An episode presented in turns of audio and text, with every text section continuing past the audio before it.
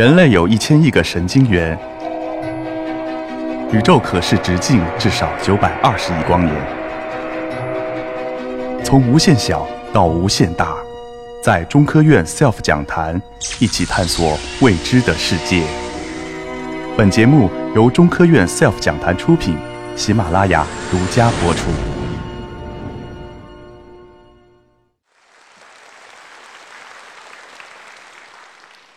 好，大家下午好。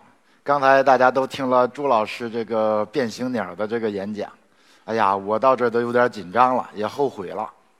小时候我要是对这个鸟感兴趣的时候，说不定能找到三足的鸟。但是没有办法，这个鸟的足太少了，一足没不过瘾。我从小时候呢就开始玩六条腿的，我觉得还是足多一点好。因为这个月球车，大家知道不知道？六个轮子，为什么？去掉一个两个没关系，四个还照样平稳。所以呢，我给大家讲一讲虫子的事儿。但是没有办法呀，因为朱老师发现这种奇特的变形鸟，他已经是教授了。我们小时候穷啊，饭都吃不起。那要干什么呢？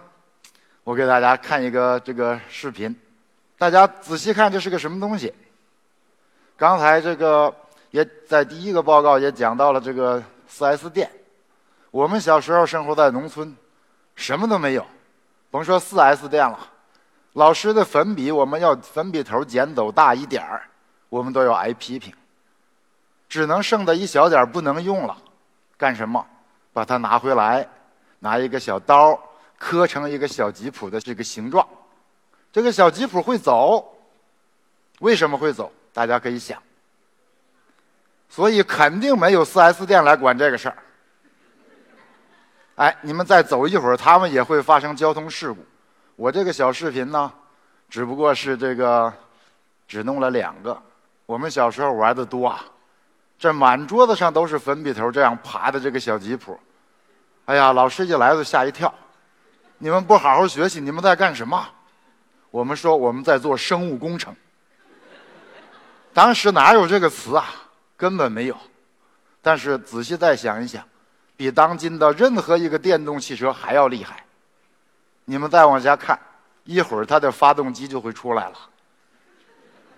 左边这个照片，你们就能知道它是什么是发动机，就是一个瓢虫，就在这个小的粉笔头里边掏一个洞，把瓢虫扣在里边，满桌子爬。是不是很节能、很环保？是有机吉普车呢？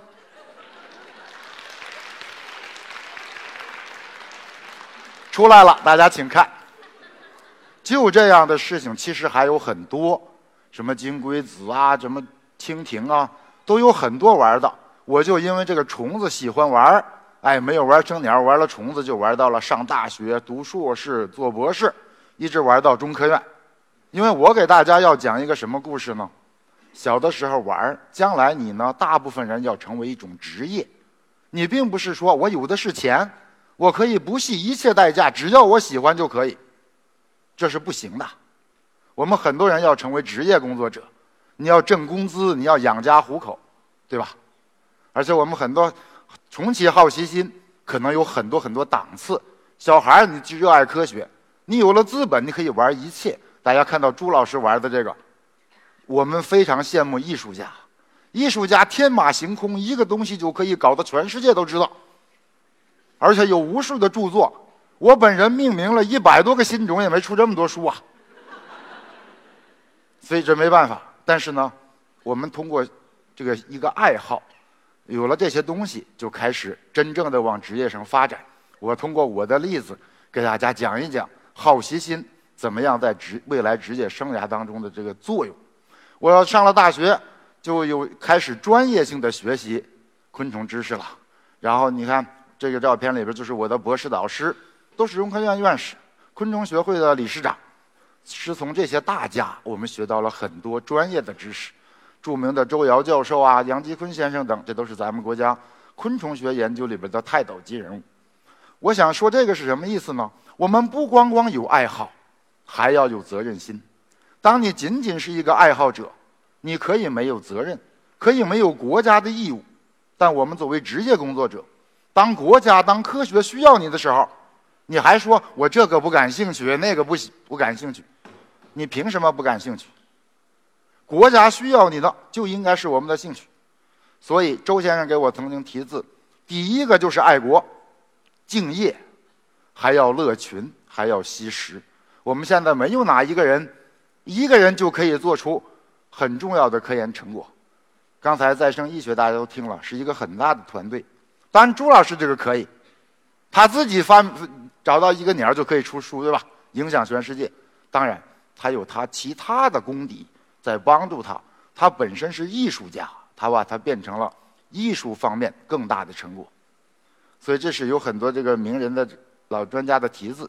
说到昆虫，我给大家先放一个照片。我曾经用这张照片考过无数的昆虫学家。看看这是什么？我想朱老师肯定说这是蚂蚁。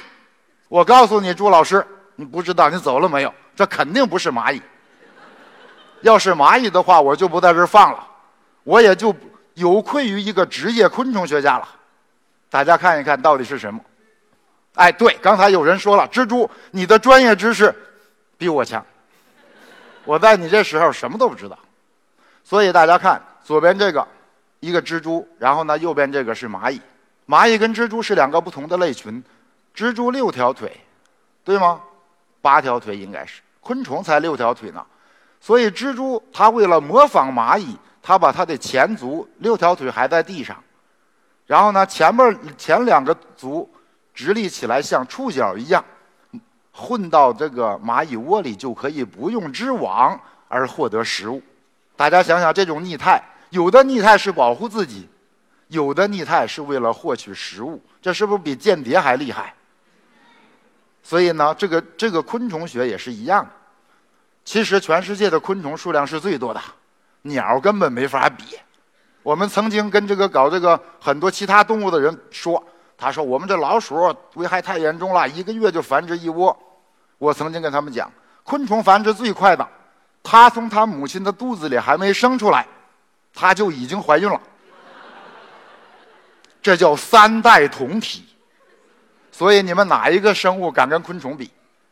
种类多，数量大，漂亮的也很多，有害的、危害我们的蚊子、苍蝇，我们很讨厌，对吧？什么样子的都有，而且还有特别珍惜的。看左边这张照片，虽然不起眼，它的保护级别跟大熊猫一个级别，国家一级保护动物，就是一种琼莲。在咱们国家，这是第二只发现的这一类的生物，非常的珍贵。另外呢，刚才我们也说到，这个搞这个昆虫学研究，从一个小孩喜欢到职业的学习，到最后命名一些新的物种，我们很多的新的物种在科学界从来没有发现过。你就是发现了，人家已经命名了，然后你给啊鉴定出来了，叫一个名字，我们干什么？全世界都不认识，我们经过研究鉴定。我们把它命名为全世界这个虫子就叫这个名字了，这是我纪念我的师爷肖刚柔先生用他的姓氏命名肖氏松径象，后边那个章大家仔细看啊，这个章就是我，就像这样的物种，在我们人类从来不知道的情况下，我们把它命名出来。大家现在都知道大熊猫啦，什么各种动物都有个命名人，我们干的就是这样的事情。有很多人看到我们的这个一些文章啊、图片呐、资料，说这个跟网上一样的，跟教科书一样的，这些知识是谁创造的呢？就是我们创造的。所以这就是呢我们命名的一些新的物种。我接下来呢给大家讲一些，刚才也提到，作为职业工作者，你光光喜欢、爱好还是远远不够的。国家需要什么？我呢曾经遇到了这样一种昆虫，我在新疆呢。做小麦蚜虫研究的过程当中，突然发现一个甲虫，当时就意识到这个甲虫可不得了。如果是某一个物种，那么一切都得赶快改变，连所有的研究的策略都要变。为什么？大家看，这种害虫曾经在两次世界大战当中都有报道当做武器使用。一个昆虫把它养成一一麻袋一麻袋装起来，拿飞机去空投，然后把你的作物，把你的。环境都给破坏掉了，啊，所以这个里边呢有很多的报道，像这个漫画就显示，德国皇帝授予这个甲虫铁十字勋章，以表彰他把整个法国这一个国家的马铃薯产业给毁掉了。就这么严重的一些一些这个害虫，经过北美到欧洲，一九九三年进入咱们中国，我们正好在那儿做其他的研究，也就发现它来到了中国。那么这就是国家天大的事情，马铃薯甲虫来了，我们就没有马铃薯吃了，没有西红柿吃了，没有茄子吃了，这还了得？所以一个小小的研究就上到了这样一个高度，我们就开始了一系列的研究。大家看一下，这可不是骇人听闻，真的把所有的这个枝枝叶全部吃光。这只是其中一种，所以呢，这个这是这个吃光的现场啊。我们的各级领导，从最高领导直到每一级，我们整个国家都有一个完整的控制体系。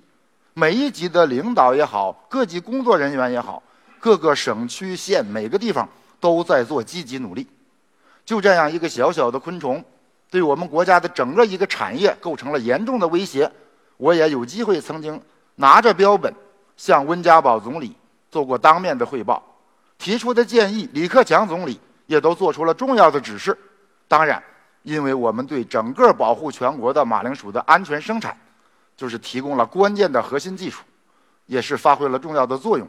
所以呢，在这个地方，一个小小的研究，喜欢昆虫。